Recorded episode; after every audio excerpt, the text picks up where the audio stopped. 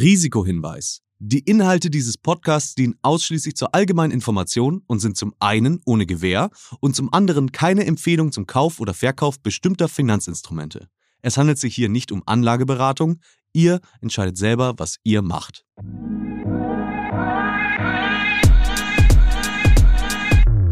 Female Finance. Der Podcast für finanzielle Unabhängigkeit von und mit Janine Ullmann.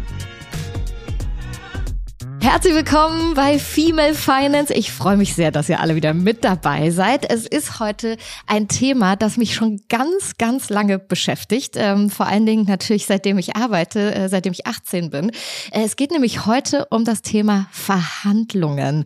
Ich weiß nicht, wie es euch geht, aber ich finde immer, das ist so, also am Anfang immer hat man das Gefühl, oh Gott, oh Gott, oh Gott, oh Gott, wie geht das? Was macht man da? Wie macht man das überhaupt? Was braucht man dafür?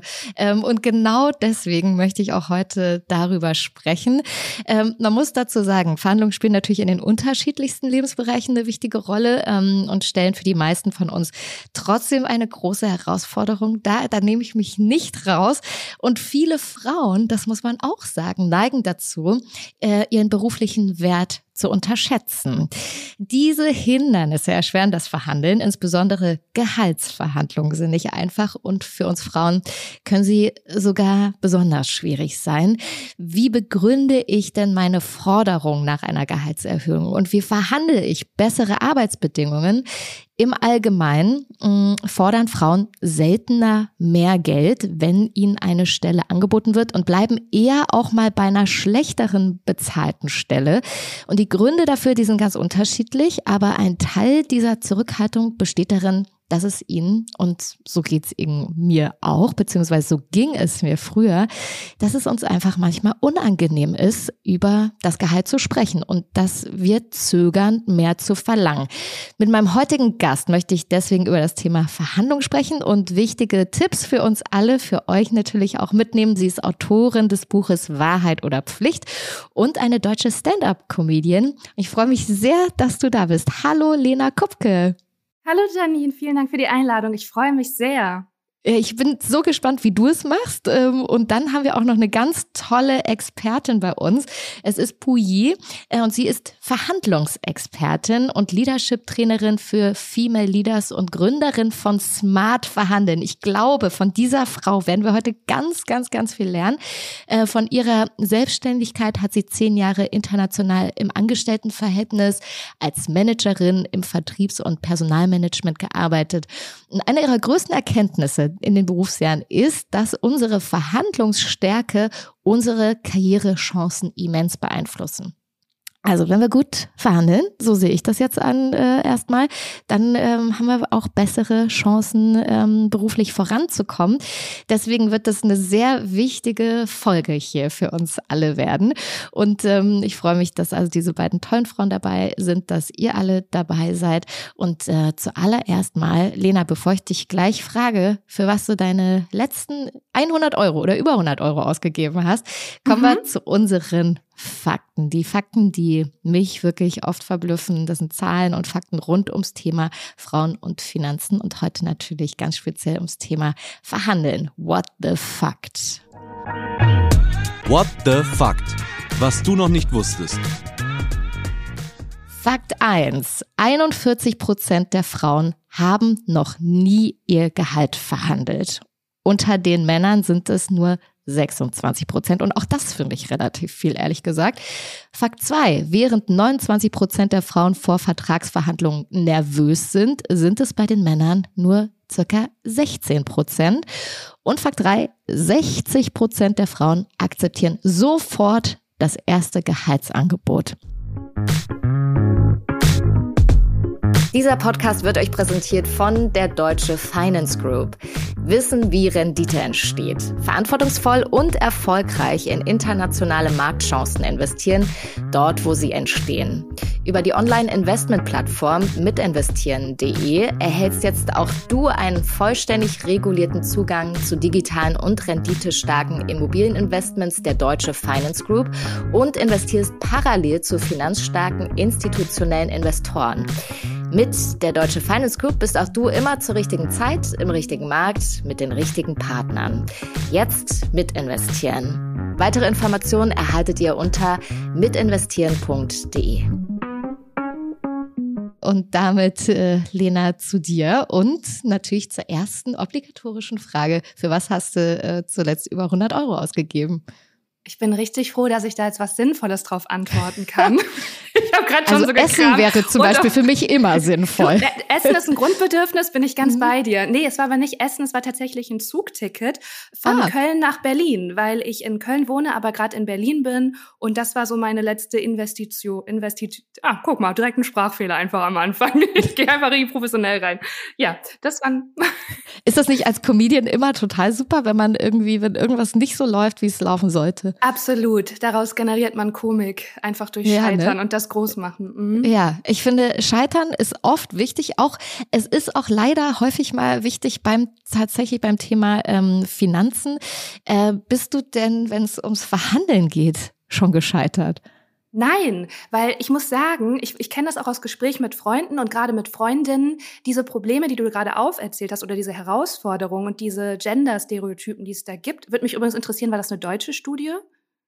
Äh, das sind Studien aus, kann ich dir nochmal sagen, ähm, wir haben europäische Studien zum Teil, also deutsche und europäische Studien sind das. Also Bildungsdoc.de ist zum Beispiel eine Quelle, die wir hier haben, oder hrjournal.de, wo es um Frauenverhandeln geht. Aber äh, alle Quellen sind auch nochmal bei uns in den Show Notes. Ja, ich wollte dich jetzt gar nicht in Verlegenheit bringen, nur ich hätte das interessant gefunden, weil ich glaube, es ganz große Unterschiede gibt, ob das in Deutschland ist oder zum Beispiel in Skandinavien. Und um jetzt zurück auf deine Frage zu kommen, ich habe mich da nicht wiedererkannt und ich kenne das, wie gesagt, aus Gesprächen mit Freundinnen, weil ich total gerne und sicher verhandle, was man nicht vermuten würde, weil ich, sage ich mal so, als Privatperson auch eher oft vielleicht ein bisschen verlegen und nicht ähm, auch mal unsicher sein kann, also diese ganz normalen Ambivalenzen, die man eigentlich hat. Aber beim, bei Verhandlungen bin ich total stark und ich habe gar kein Problem, viel zu verlangen.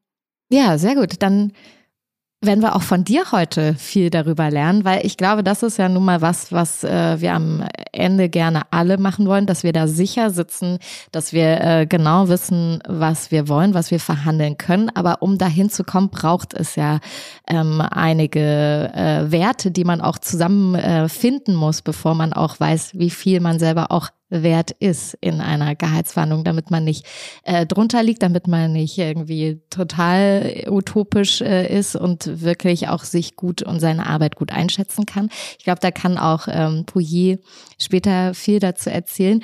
Du fängst dein äh, Comedy-Spezial, das hier im, äh, im, ZDF gibt, an mit Mein Name ist Lena Kupke und ich bin für das Leben. Ähm, wie machst du das dann? Also, äh, wenn du auch sagst, du bist dann sicher in so Verhandlungen, ähm, ist das was, was du mit reinnimmst? Ähm, auch Humor, ist das auch wichtig? Ähm, nee, damit habe ich keine guten Erfahrungen gemacht. Vielleicht mal nee. um eine Situation, nee, um eine Situation aufzulockern, ja. Aber verhandeln ist für mich auch ganz viel aushalten und auch Schweigen und Stille aushalten, weil das ist ja eigentlich auch wie eine Art Machtkampf, der stattfindet. Und die andere Partei sagt, jetzt, sagen wir mal, ich würde jetzt sagen, ich möchte gerne für Job XY, an was haben Sie da gedacht? Man spielt den Ball ins Feld und die andere Person sagt 3000 und man sagt, ich persönlich würde mich wohlfühlen mit 5000. Und ganz oft ist dann die andere Partei, die versucht, ach nee, das ist aber so viel, so viel haben wir aber nicht. Das, und man weiß schon, doch, doch, doch, ihr habt den Pott. Und dann geht es eben darum, keine Witze zu machen oder zu sagen, ach so, ja, nee, dann, nee, sorry, war jetzt irgendwie doof von mir. Dann, nee, war auch ein bisschen viel, dann äh, ruder ich zurück sondern ich habe die Erfahrung gemacht, das einfach in Ruhe auszuhalten und zu sagen, oh, ja, ich würde mich freuen, wenn wir uns da doch in der Mitte treffen oder wenn wir, wenn das Projekt nicht daran äh, scheitert, weil ich würde das sehr gerne machen und wirklich auch diese Stärke, Nervenstärke zu haben, auch Schweigen auszuhalten. Das hat mir in Verhandlungen unglaublich genutzt. Und wo hast du das gelernt? Ja, das kommt so ein bisschen. Ich habe ähm, früher Schauspielunterricht gehabt und es gab einen Kurs, der hat mir echt nachhaltig geholfen, auch für ähm, sei es an der Uni Gespräche mit Dozenten, mit Ärzten, in Bewerbungsgesprächen. Und das war immer, wenn sich zwei Menschen treffen, gibt es Hoch- und Tiefstatus. Und was kann man machen? Und das sind ganz pragmatische Tipps, um aus dem Tiefstatus in den Hochstatus zu kommen. Das heißt zum Beispiel, äh, sagen wir mal jetzt eine ganz, ganz klassische, eher Oldschool-Bewerbungssituation. Ähm, du würdest mich jetzt anstellen, dann hättest du erstmal den Hochstatus, weil du würdest mir den Job vergeben. Ich hätte erstmal den Tiefstatus. Vielleicht wärst du, sagen wir mal, wir nehmen mal nicht dich, weil du bist nett und ein guter Mensch, aber du wärst nicht sympathisch und würdest mich auflaufen lassen und ein bisschen mhm. provozieren. Was kann ich dann machen? Um mich zu stärken. Und das, was man ganz oft macht, so natürlich, ist, dass man unsicher wird, dass man anfängt schneller zu reden und höher mit der Stimme und mhm. ganz flach atmet. Und das senkt deinen Status. Und was dich eben hoch macht, ist aushalten, Stille, starker Stand, breite Schultern. Und dann kann man wirklich eine Dynamik ändern. Und das hat mir in Verhandlungen unglaublich genutzt. Und auch, ich glaube, warum ich das machen kann, aus einem guten Gefühl und einem Grund, Vertra oder einem, einer, einer guten Grundstimmung ist, wem nehme ich denn da Geld weg? Mhm. Das ist ja vielleicht, also sagen wir mal, ich arbeite. Meistens jetzt, keiner Privatperson. Genau. Also schadet niemandem. Also wirklich Geschäftsbeziehungen auch als Geschäftsbeziehungen zu sehen, auch wenn man schon lange in der Firma ist, auch wenn man da aufsteigt und nicht als private, ach, man tut sich auch mit der Chefin und man schreibt sich schon mal eine WhatsApp und deswegen ist man ja irgendwie, nee, nee, nee, die vergibt nicht dein Gehalt, das ist eine Geschäftsbeziehung, das tut niemandem weh und Deswegen kann ich da mit gutem Gewissen auch eine Summe verlangen, die sich für mich angemessen anfühlt. Die kann ja auch subjektiv sein. Aber solange ja. ich zufrieden bin, ist okay. Und ähm, da kommt man ja genau zu diesem Punkt. Ähm, du bist äh, Stand-up-Comedian. Äh, das ist sowieso, sage ich mal, ein Bereich, der jetzt nicht äh, permanent leider nur von Frauen oder hauptsächlich von Frauen besetzt ist. Ähm, das heißt, du bist schon in einer Branche, in der man sich auch erstmal durchsetzt, äh, wo man vielleicht auch, äh, egal ob männlich oder weiblich, äh, auch mal sagt, nee, komm, ich Hauptsache, ich äh, mache jetzt mal diesen Auftritt, weil ich brauche ein paar Auftritte, damit ich überhaupt äh, auf ein Level komme, wo die Leute mich erstmal kennenlernen und dann für einen anderen Betrag vielleicht buchen. Das kennt man ja aus vielen Branchen, gerade auch in der Selbstständigkeit ist das nochmal was anderes als in einem Angestellten. Ähm, Verhältnis mit Lohnsteuerkarte. Ähm, wie ging das denn für dich los? Also wie hast du dich denn sozusagen informiert, ähm, was andere in, in deiner Position bekommen? Ähm, tatsächlich ist das in der Medienbranche teilweise so. Bei der Stand-up-Comedy habe ich die Erfahrung nicht gemacht, aber in der Schauspielerei, dass du natürlich jemand auch nach seinem Status bezahlt wird. Das heißt, jemand, der das schon ganz lange macht und ganz berühmt ist und dementsprechend auch Leute in den Film zieht und ganz viele Follower hat, kriegt natürlich ein anderes Gehalt als jetzt jemand, der gerade frisch reinkommt. Also diese diese, ja, diese Koordinaten muss man, glaube ich, kennen. Und wie habe ich das gemacht? Einfach mit anderen gesprochen darüber und gefragt. Einfach eine offene Kommunikation. Ist ja ganz, ganz wichtig. Und dann war es aber auch oft für mich, dass für mich sich das gut anfühlen muss. Dass ich da hingehen kann und sage, ja, hier habe ich eine Wertschätzung, auch eine finanzielle, ich bin damit im Rein und ich kann das machen. Und dann ist im Zweifel auch nicht so schlimm, wenn jemand anders weniger oder mehr bekommt, weil ich für mich da im Rein bin. Mhm. Aber ich habe immer gepokert. Ich sag einfach immer, ich habe immer bis zum Max, ich habe einfach mal ganz viel gesagt und dann sagen die, ah, das tut weh, das tut weh. Und das ist für mich auch ein Spiel, weil ich sage, ja, ich würde mich freuen, wenn es klappt, dann halte ich das aus. Und das ist im Prinzip Verhandeln ist, mir hat mal jemand beigebracht, und es war so ein sehr erfolgreicher Manager, der hat gesagt, eine Verhandlung um Gehalt, es geht nie darum um das Geld und es gibt nie zu wenig Geld. Es ist immer, wie attraktiv bist du wirklich für die? Das ist eigentlich ein Abfragen von, wie sehr wollt ihr das? Und man kann am Ende immer einlenken. Und es ist wirklich ein Spiel. Das ist ein Spiel und ich spiele das irgendwie gerne und spiele das mit dann gehst du sozusagen mit einer sehr subjektiven Haltung daran, so wie ich dich jetzt verstehe. Du sagst dann, okay, das ist jetzt meine äh, vielleicht Schmerzgrenze, darunter äh, würde ich das jetzt nicht äh, machen wollen, den Job, äh, alles darüber ist völlig fein für dich, ne, wenn ich das so richtig verstehe. Und trotzdem gibt es ja auch so ein paar Parameter, ähm, die man dann auch äh, am besten kennt. Ähm, du hast jetzt schon einen, finde ich, sehr guten Tipp genannt, nämlich, ähm, dass man kommuniziert, dass man mit anderen spricht äh, darüber, was die vielleicht äh, in einer ähnlichen Position verdienen. Wie offen ist man denn da so in deiner Branche? Also kann man wirklich richtig offen reden mit äh, anderen Comedians oder äh, Schauspielerinnen, Schauspielern? Also ich glaube, das ist so wie wir in allen Berufen. Man hat Kollegen, mit denen man auch befreundet ist und mit denen kann man offen reden. Natürlich nicht jetzt mit jedem, aber unter uns. Ich habe auch äh, wirklich gerade in der Stand-up-Comedy auch Freundinnen und bevor wir irgendwas zusagen oder ins Gespräch reingeben, rufen wir uns an und fragen, wie viel hast du dafür bekommen, wie viel bekommen die anderen und dann wissen wir das und das gibt uns auch eine Ermächtigung und eine Macht, weil die andere Partei dann auch weiß, ah ja krass, die reden untereinander. Wir können die jetzt gar nicht mehr so unterschiedlich bezahlen. Und das ist eigentlich was, was uns stärkt und was so ein Selbstverständnis auch stärkt. Und das finde ich sehr, sehr schön. Und ich habe das aber in der Schauspielerei so gemacht, dass ich mich, da gibt es ja wirklich wie so Tariftabellen. Also das ist eine Mindestgage. Und Schauspielerei ist ja eh ein Beruf, wo viele einfach so dankbar sind, etwas zu bekommen, dass die wirklich unter dem Mindestlohn arbeiten. Mhm. Und das war für mich immer klar, mache ich nicht. Ja. Und das war richtig toll, dass es da eine Tabelle gab, dass ich sagen konnte, guck mal Leute, das ist der ne, Mindestlohn, also den brauche ich schon. Also kann ich sonst, sonst, also dann kann man auch sagen, sonst sind mir auch die Hände gebunden. Das kann ich leider ja. nicht machen. In der Stand-up-Comedy ist das nicht so. Ja, äh, die Erfahrung habe ich auch gemacht, dass man dann oft äh, in der, im Schauspielbereich von einer sogenannten gedeckelten Gage spricht. Mm, ja, ja, das ist schön. Oh. Die dann, das wird sehr gerne verwendet, dieser Begriff, heißt eigentlich nichts anderes als, wir haben keinen Bock mehr zu bezahlen ja. so, oder ordentlich zu bezahlen. Ähm, das ist, glaube ich, wirklich oft ein, ein großes Problem für viele Schauspieler und Schauspielerinnen.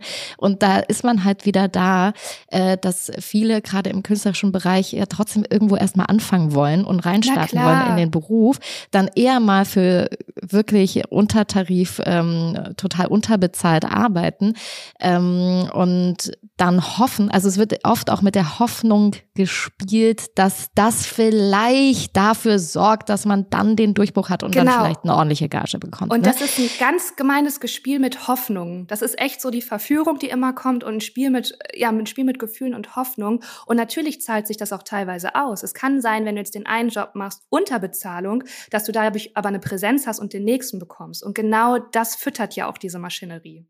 Ja, und trotzdem ist das, finde ich, ein ziemlich äh, schlimmer, schwieriger Kreislauf, ähm, aus dem, glaube ich, auch äh, es gar nicht einfach ist, da rauszukommen.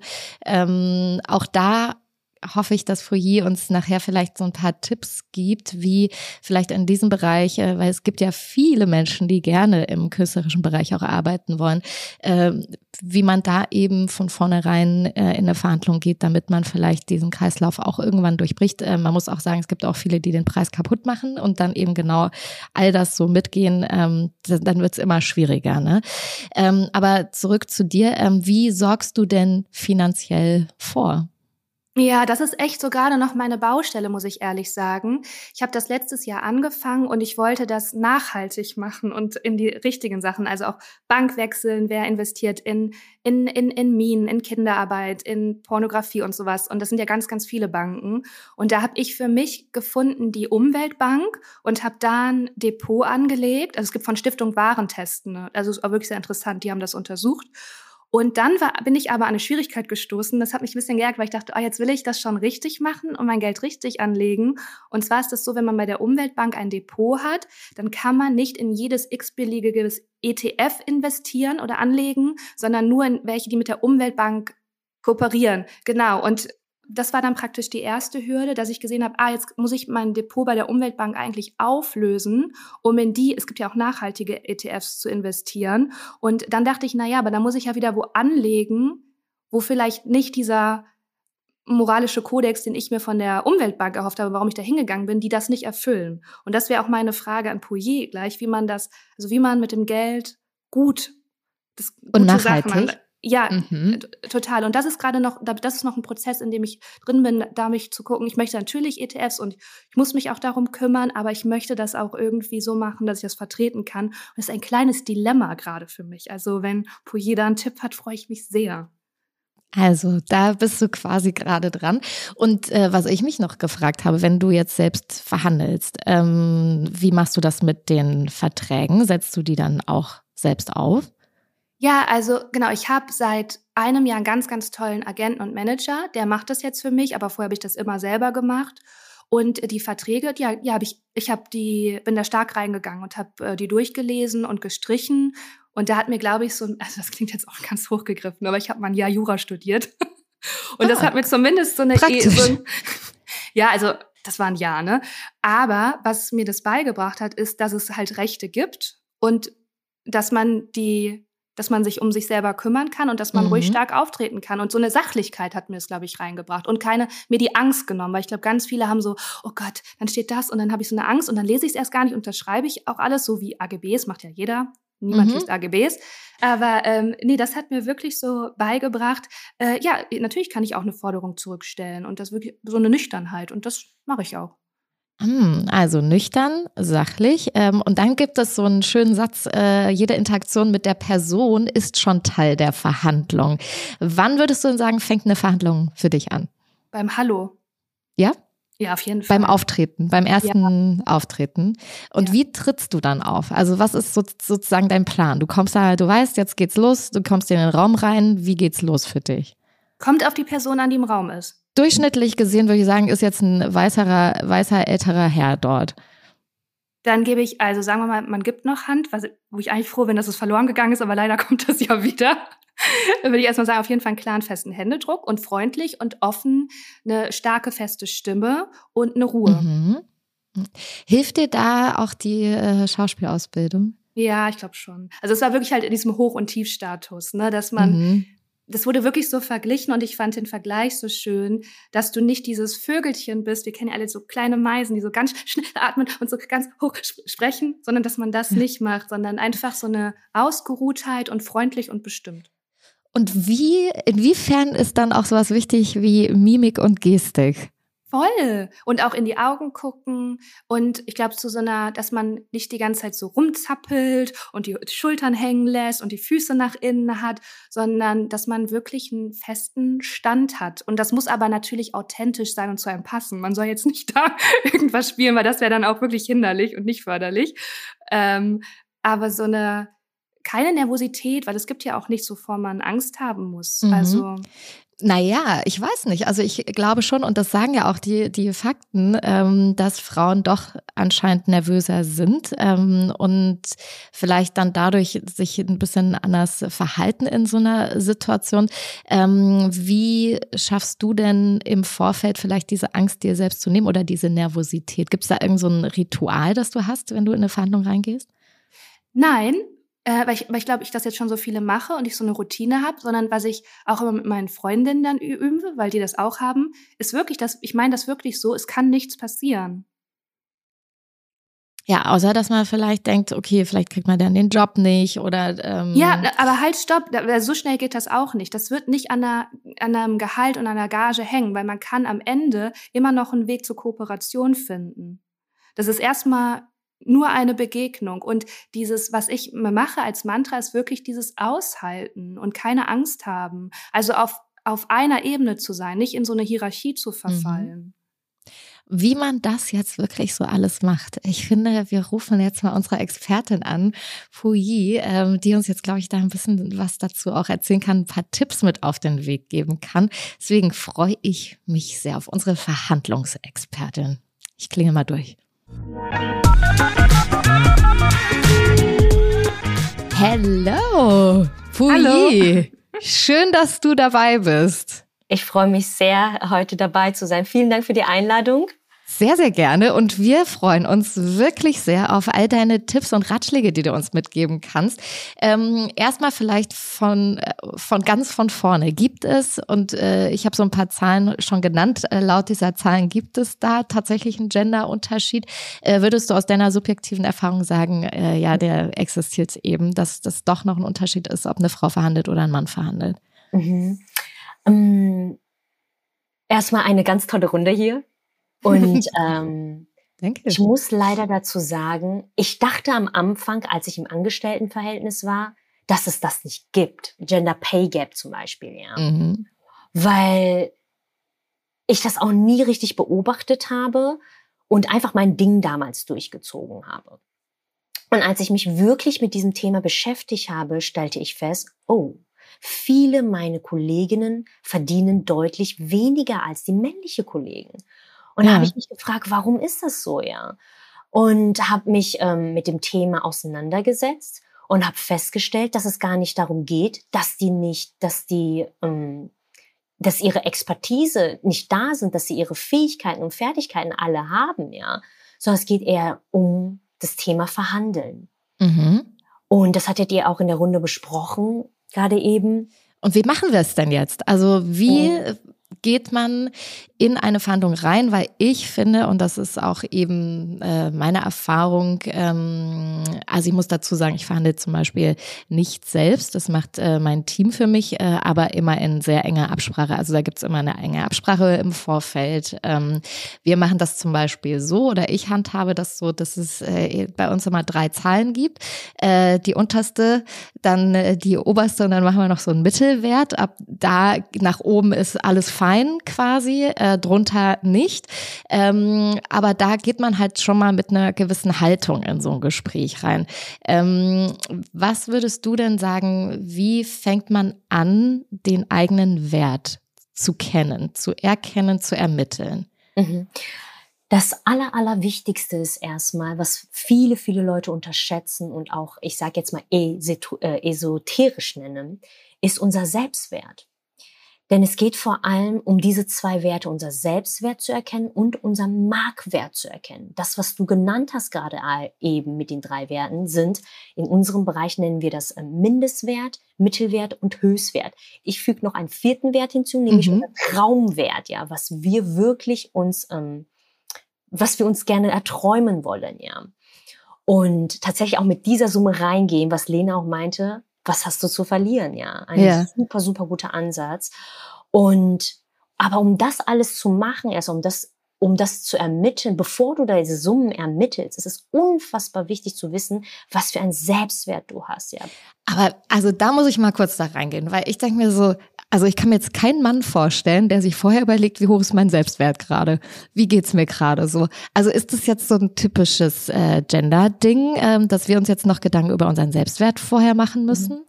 Ich denke, bei uns es, es, gibt verschiedene Menschentypen, das muss man dazu sagen. Ja, es gibt extrovertierte, introvertierte, schüchterne, ähm, nicht schüchterne Menschen etc. Das spielt auch eine Rolle. Und noch, ich denke, dass Frauen mehr dazu neigen, mehr nachzudenken.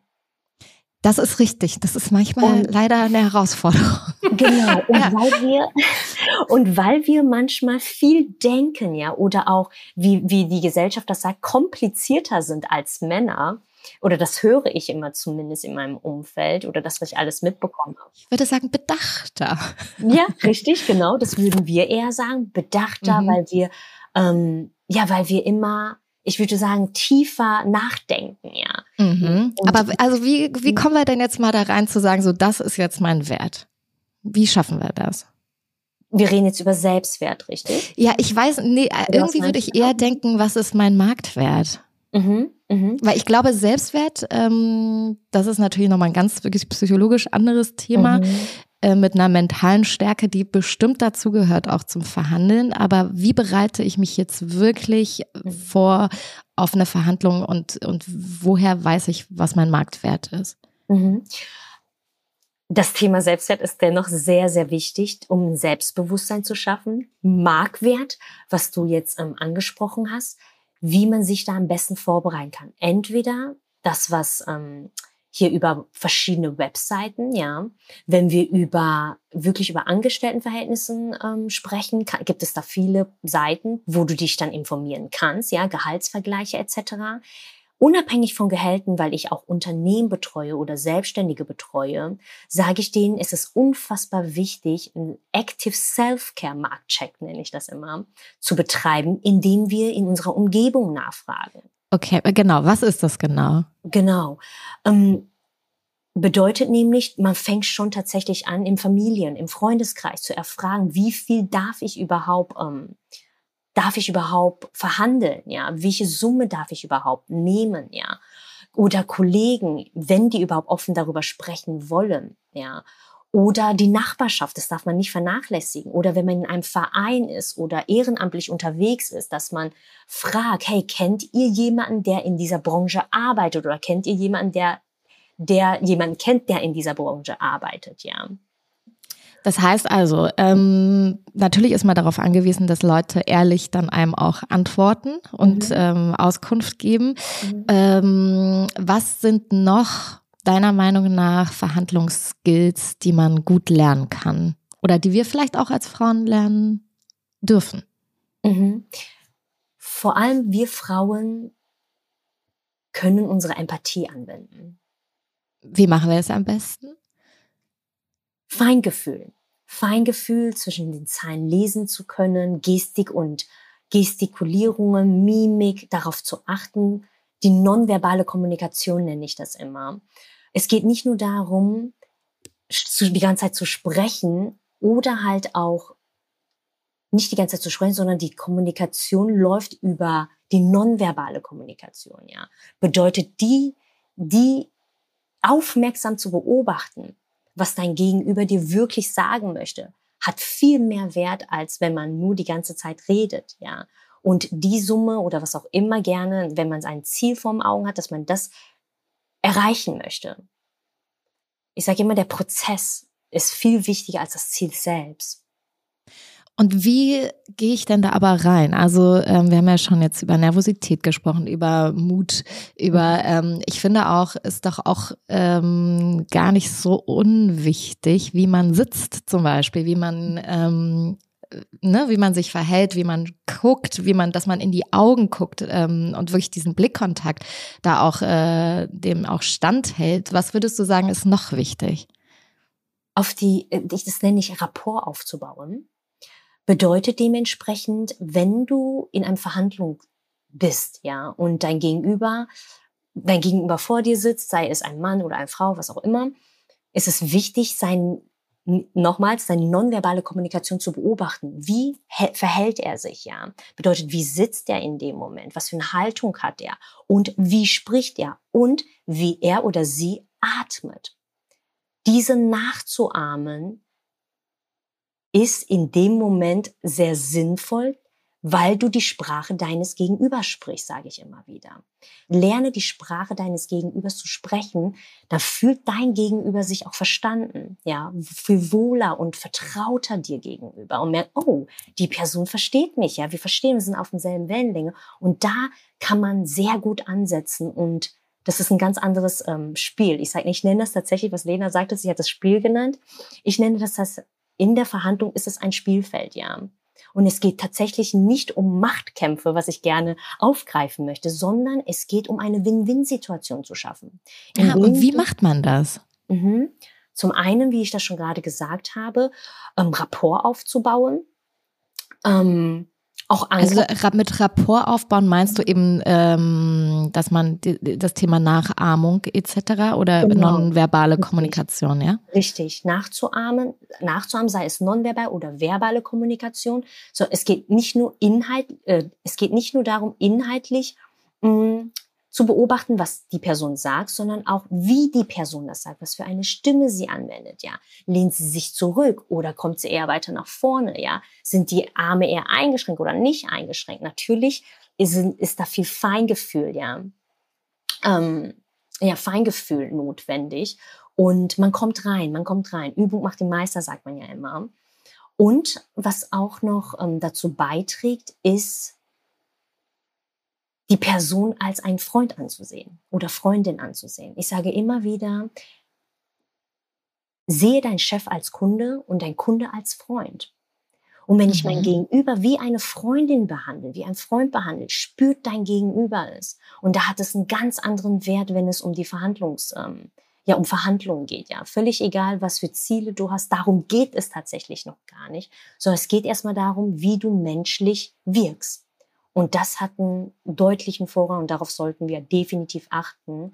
Und, und hier spielt auch eine Rolle, nicht nur immer sachlich zu bleiben, sondern auch mal zu sagen, hey, auf den Tisch zu hauen, wenn einem etwas nicht gefällt. Deswegen ganz wichtig, sein Selbst, in Anführungsstrichen, sein Selbstwert zu kennen. Wenn ich genau weiß, die Person hat meine Grenze erreicht, dann stehe ich auf und gehe aus dem raus.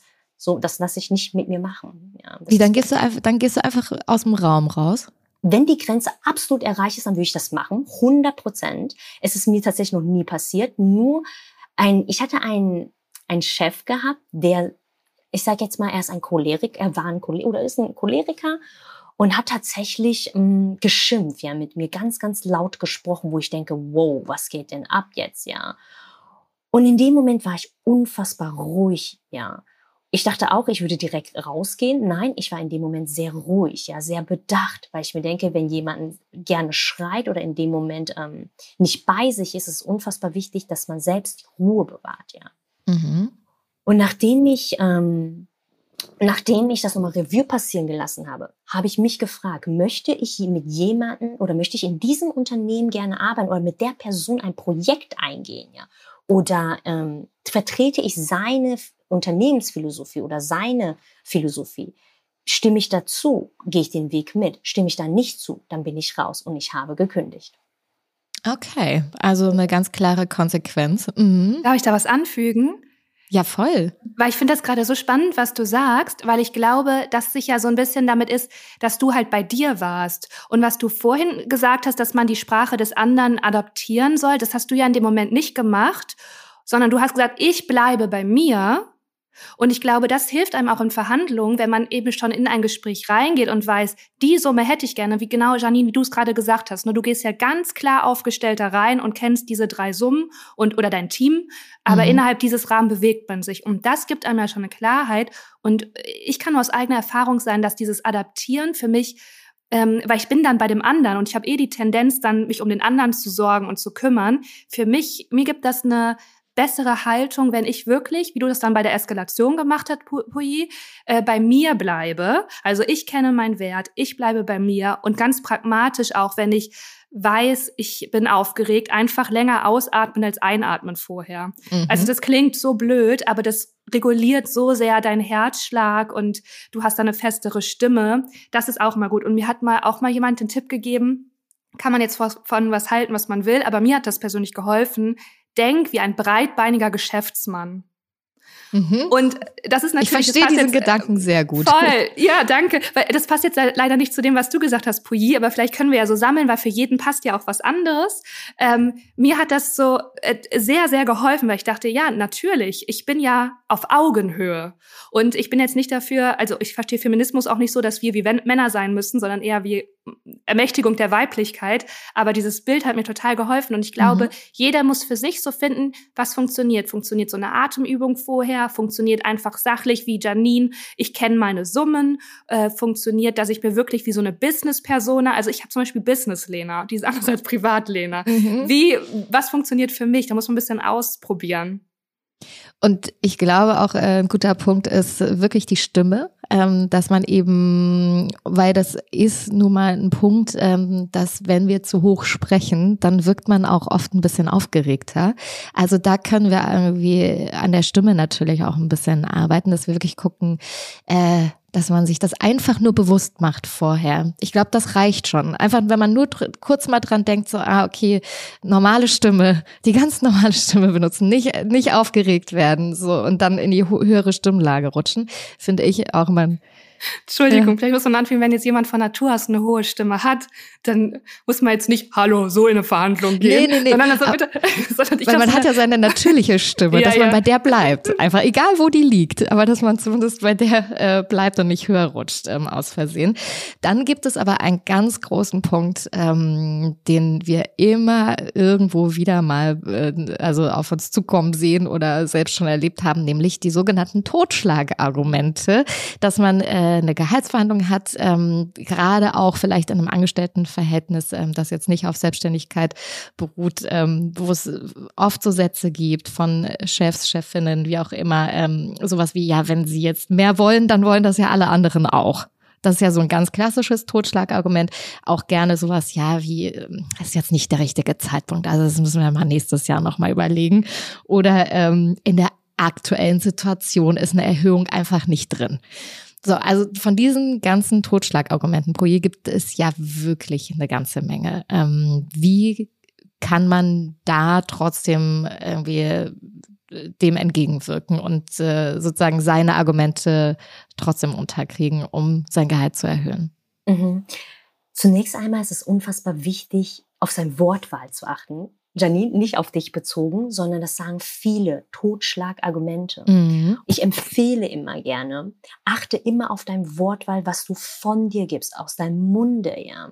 Denn je positive Wörter, nutze positive Wörter, das kommt positiv an. Ja. Aber okay, aber wenn ich jetzt einen Chef habe, der und ich sage so, hey, guck mal, ich habe jetzt das und das gemacht und ähm, ich habe hier ähm, bin jetzt so lange schon da und ich würde jetzt wirklich gerne mal, dass wir mal darüber sprechen, äh, dass mein Gehalt dementsprechend angepasst wird und dann kriege ich dann so einen Satz um die Ohren. Wie gehe ich dann? Was mache ich dann? Mhm. Dazu komme ich noch. Was ich damit meine, ist, auf Wortwahl zu achten. Erstens und zweitens, was du meintest, ist wenn du ganz klare Gedanken hast, ja, das heißt, wenn du deinen Wert kennst und genau weißt, was für Erfolge du in dem Unternehmen erzielt hast. Und jetzt kommt es nicht nur Erfolge, sondern Mehrwerte. Ich betone nochmal Mehrwerte gegeben hast, ja, dem Unternehmen, dein Team, deine Mitarbeiter, deinen Kunden, alles, was du geleistet hast. Ich sage immer, schreibe immer ein Erfolgsbuch. Da hast du eine mhm. Liste vor dir, dass du immer wieder durchlesen kannst und dein und dein Selbstwert dadurch pushen kannst, ja. Oh, man hat ja Höhen und Tiefen im Leben, verschiedene Lebensphasen. Und wenn man das Erfolgsbuch herausholt, weiß man dann sagt, ah, das habe ich, habe ich das verschriftlicht, das habe ich damals gemacht. Auch wenn es um kleine Mini-Erfolge, Zwischenerfolge sind, sind am Ende des Tages ein, ein Kuchen, sage ich immer, ja. Fülle dein Erfolgsbuch mit kleinen Pralinen und die werden zu einem großen Pralinen, ja. Und mit diesen Argumenten gehst du dementsprechend in ein Gespräch rein in einem Verhandlungsgespräch. Und wichtig, die Vorbereitung, Vorbereitung ist das A und O. Bereite alle Einwände, Einwandsbehandlungen vor, ja, was sein könnte, wie zum Beispiel, was du äh, erwähnt hast. In der heutigen Zeit ist das einfach gar nicht machbar, ja, es ist nicht im Budget drin. Und ähm, du hast doch letztes Jahr schon dein Gehalt verhandelt, warum willst du jetzt noch mehr Geld haben, ja, dass du da genau weißt, ähm, was du dann an Gegenargument liefern möchtest und was auch sehr, sehr gut wirkt, ist Gegenfragen zu stellen. Ja. Und was könnte eine gute Gegenfrage sein? Mm, zum Beispiel, wenn, wenn mein Chef sagt, hey, mehr Gehalt, du hast doch letztes Jahr mehr Gehalt bekommen, ja. Und warum dieses Jahr nochmal? Dann würde ich fragen, dann würde ich zum Beispiel fragen, warum ist das nicht möglich, dieses Jahr nochmal nachzuverhandeln? Ich entwickle mich stetig weiter, ja, beruflich, persönlich, Projekte, die ich ähm, on top liefere, ja. Warum ist das nicht möglich, nochmal nachzuverhandeln? Einfach mal, äh, einfach mal kurz reinzuhören, was dein Gegenüber dir sagt, was dein Verhandlungspartner dir sagt, um ihn oder um sie besser zu verstehen, um die Person besser zu verstehen, um, ähm, ja, um die Gedankengänge besser zu verstehen. Dann erst dementsprechend eine gute, ja, klare Antwort zu geben am Ende des Tages. Ich finde das einen sehr guten Tipp, dass man sich vorher, ähm, und das gehört eben zur Vorbereitung, äh, wenn ich oder wenn man in eine Verhandlung geht, mit dazu, eben aufschreibt, was habe ich ähm, geleistet, was bedeute ich für das Unternehmen, ähm, was hat das Unternehmen dafür für einen Mehrwert, äh, vielleicht noch einen besseren Umsatz, welche Projekte bringe ich da gerade auch aktuell mit ein. Also das sind alles so Punkte, ähm, das sind doch Top-Argumente, oder? Mit denen man am besten dann äh, auftritt. Mhm. Wichtig sind die Mehrwerte. Nicht das, mhm. warum ich dich sowieso eingestellt habe oder für das Projekt ähm, ähm, eingestellt habe, sondern was liefere ich on top, was andere nicht tun. Und das ist ja. unfassbar, das macht dein Marktwert aus. Und das hebt dich von anderen hervor. Warum du? Mhm. Wenn man sich so ein bisschen nochmal äh, die Zahlen anschaut, jede fünfte äh, allein lebende Frau über 65 äh, muss mit weniger als 900 Euro monatlich auskommen und gilt damit als arm. Ähm, es geht hier immer mal wieder darum, dass Altersarmut ähm, hauptsächlich leider ein weibliches Thema ist, eine weibliche Herausforderung ist. Äh, woher weiß man denn, dass man als Frau zum Beispiel oder auch generell, äh, woher weiß man denn, dass man unterbezahlt ist? Erstmal würde ich recherchieren, ja, was man, was man in seinem Bereich verdienen darf und kann. Da hast du die Plattform angesprochen. Du hast gesagt, im Internet äh, googeln und auch mal vielleicht Kollegen, Kolleginnen fragen. Genau. Ähm, würdest du sagen, es gibt noch irgendeinen anderen Punkt, äh, wie ich genau da eben noch ein bisschen konkreter drauf komme. Du meinst, äh, um sein Gehalt zu, äh, mhm. zu vergleichen? Mhm. Mm, es gibt tatsächlich wie gesagt, Portfolio, Foren, wo du danach schauen kannst oder Statistiken, ja, die wissenschaftlich belegt sind, einmal ähm, rüberzuschauen. EHK könnte man nachfragen, also solche Institutionen, ja, wo man nachfragen könnte, weil es gibt so viele Studien heutzutage. Ich will jetzt nicht irgendeine Studie nennen und äh, möchte nichts Falsches nennen, also ohne Gewähr. Man kann recherchieren, das ist ganz, ganz wichtig, um zu herauszufinden, was ich überhaupt verlangen darf. Ja. Mhm. Und wenn man es braucht, ich sage immer wieder, es ist, du brauchst gar nichts zu recherchieren. Denn das Wichtigste ist zu wissen, was du überhaupt möchtest, was für einen Wert du hast, was für einen Marktwert du gerne verlangen möchtest. Ja. Zum Beispiel sagt man jetzt für ein, ein Projekt oder eine Stelle kannst du 60.000 Euro verdienen, 60k pro Jahr, ja. Und du sagst aber, ich bin 100k wert, dann gehst du mit 100k rein. Also das heißt, es ist Viele geben immer einen Tipp, schau im Internet nach, du hast ein Portfolio, Institution, wo du überall nachgucken kannst oder einen Anhaltspunkt zu finden oder Leute zu fragen, was man machen könnte, ja, wo man ansetzen kann. Es ist schön und gut. Nur sage ich, bleib immer, bleibt immer bei dir und kenne deinen eigenen Wert, nämlich selbst der mhm. Wenn du das weißt, hast du klare Gedanken. Wenn du klare Gedanken hast, hast du dementsprechend auch eine klare Entscheidung, kannst du eine klare Entscheidung treffen und dementsprechend auch klar handeln. Also man sollte eben seine, also die Vergleichswerte kennen. Mhm. Ähm, das ist auf jeden Fall wichtig. Und es gibt ja doch noch ähm, einige, die gar nicht verhandeln. Also einfach sagen, so, ich möchte gern den Job und dann gibt es eben das Gehalt und dann ähm, wird eingeschlagen und fertig aus. Was äh, würdest du da sagen dazu? Dann würde ich, dann würde ich immer sagen als Motivation, was hast du zu verlieren, wenn du verhandelst? Mehr als ein Nein kannst du nicht bekommen. Und hast du dann aber auch das Gefühl, ähm, prozentual das wäre etwas, da sollte man auf jeden Fall mindestens, sage ich mal, zehn Prozent drauf ähm, äh, verhandeln oder einen, einen anderen Wert, wo du sagst, da, das sollte man schon mindestens mal noch drüber reden oder beziehungsweise verhandeln. Immer, immer. Ich bin nie zufrieden, wenn es um ein, ähm, wenn du eine Summe herausgehandelt hast, sage ich jetzt mal, verhandelt hast, sei nicht zufrieden damit. Die normale Summe, sage ich jetzt, eine Prozentzahl ist immer so 10, 10 Prozent. Aber es geht auch deutlich mehr. Es gibt, äh, es gibt mh, hm, Angestellte oder Unternehmer oder Selbstständige, die auch 100 Prozent verhandeln können oder 50 Prozent. Tatsächlich sind wir in einem Spielfeld drin, was die, es gibt keine Grenzen tatsächlich in diesem Fall. Es kommt nur darauf an, wie großzügig dein Gegenüber ist, wie, das, wie großzügig das Unternehmen ist und was für eine Unternehmensphilosophie sie vertreten, ja. Und, und de, darum motiviere ich immer alle Frauen, alle Damen, mehr für sich selbst herauszuholen und auszuprobieren. Spiele, wie Lena das sagt, es ist ein Spiel. Tatsächlich ist das ein Spiel. Und ich nenne das wer einfach besser argumentieren kann, besser verhandeln kann, besser kommunizieren kann, gewinnt dieses Spielfeld. Und das erste Mal fühlt sich komisch an, wenn man sie verhandelt. Nein, das geht so nicht. Nee, das macht man doch nicht. Das ist zu viel verlangt, ja. Du kannst dich in dem Moment richtig unwohl fühlen als, als, ähm, als Frau. Mhm. Als, es gibt auch Männer, die schüchtern sind, ja.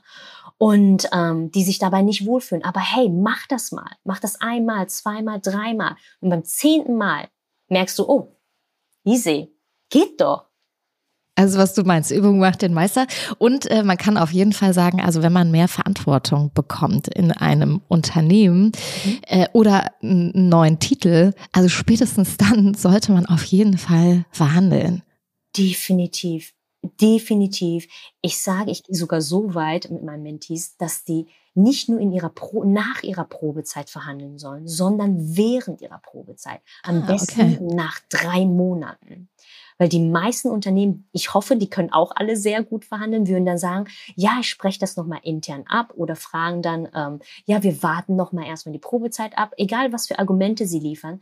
Das Wichtigste ist, dass du den ersten Schritt machst und die verstehen, ah, die Person, also ne, die Person möchte einfach mehr Gehalt haben. Mhm. Die weiß, was sie kann, was sie drauf mhm. hat. Ja. Man sagt auch tatsächlich, ähm, Personen, die mit einem niedrigen Gehalt oder mit einer niedrigen Summe in ein Verhandlungsgespräch reingehen, oder wenn man die Person vergleicht, also Person A niedrig, mit einem niedrigen Summe reingeht oder Person B mit einer höheren Summe reingeht, ja, denkt man, dass die Person, die eine höhere Summe verlangen möchte, viel selbstbewusster ist in dem Auftreten, viel ähm, ihren eigenen Wert besser kennt, ja, ihre mhm. Fähigkeiten, Fertigkeiten, Skills besser, besser und besser kennt und auch klarer ist mit ihm selbst, ja. Und dass man meistens eher die Person B nimmt statt die Person A. Darum ist es unfassbar wichtig, mh, mm, ja, an sich zu arbeiten oder zu verhandeln. Ganz, ganz wichtig. Das, weil das ist ein, es ist super easy, wenn man es möchte und zulässt. Also da sind wir auch so wieder auch unter anderem bei dem Auftreten. Ähm, vielleicht so abschließend, äh, Poji und Lena, was sind so eure äh, Top drei Tipps wirklich für alle, die hier gerade zuhören? Woran sollten wir denken, wenn wir in unsere nächste Verhandlung gehen? Lena. Ähm, ich glaube eigentlich, ich finde das ganz schön, weil wir uns alle so ergänzen und man kann eigentlich von jedem etwas mitnehmen. Also ich finde, äh, Punkt eins wäre für mich, was du, Janine, gesagt hast, diese Klarheit. Also wirklich mhm. nicht mit einem Kopf reinzugehen von, ich weiß selber gar nicht, ich probiere jetzt nur aus, sondern ganz klar, ich möchte 5000 Euro im Monat verdienen. Sind meine Fixkosten gedeckt, ich kann noch anlegen, ich kann mir was gönnen. So, das heißt, einmal Punkt eins wäre Klarheit. Ähm, Punkt zwei wäre für mich persönlich ähm, wirklich was Körperliches, das heißt eine ruhige Atmung, ein sicherer Stand, eine feste Stimme. Und Punkt drei wäre für mich, keine Angst zu haben, also mutig zu sein und das wirklich spielerisch zu sehen, weil es kann nichts passieren in so einem Verhandlungsgespräch. Also so eine kleine Spielfreude. Mhm. Sehr schön. Und Pouillet, deine drei heißen Tipps? Ja, das waren schon sehr, sehr tolle Tipps von Lena, muss ich dazu sagen. Hm, behandle dein Gegenüber wie ein Freund, wie eine Freundin. Dann gehst du viel natürlicher ran, ja. Egal mit wem du sprichst, meine es immer ehrlich mit der Person. Also sei real und ähm, straight, wie ich immer sage. Und, ähm, und habe tatsächlich Spaß daran hab einfach Spaß daran, weil du kannst am Ende des Tages nichts verlieren. Und wenn wirklich eine Tür zugeht, öffnet sich wieder eine andere Tür. Das klingt dann auch nach äh, mutig sein. Sehr gut. Ich freue mich sehr. Ähm, also ich muss sagen, ich habe auch sehr viel mitgenommen hier heute, ähm, viel von euch gelernt aus euren Situationen, die ihr selbst, also aus euren Erfahrungen ähm, und auch natürlich Expertentum. Also vielen Dank, Lena, vielen Dank, Poyi. Äh, wir hoffen auch sehr, dass ihr ganz viel hier draus mitnehmt und ähm, jetzt gestärkt und sicher mit einer Klarheit in eure nächste Verhandlung gehen könnt und wünschen natürlich alles Gute euch dafür. Und wir hören uns das nächste Mal hier bei Female Finance. Ich danke euch sehr. Danke, Lena. Danke, Pouillet. Danke, Janine. Danke, danke Pouillet. Janine. Danke, Lena. Dieser Podcast ist eine Produktion der Podstars bei OMR sowie von Finance Forward und mir, Janine Ullmann. Er wird präsentiert von der Deutsche Finance Group.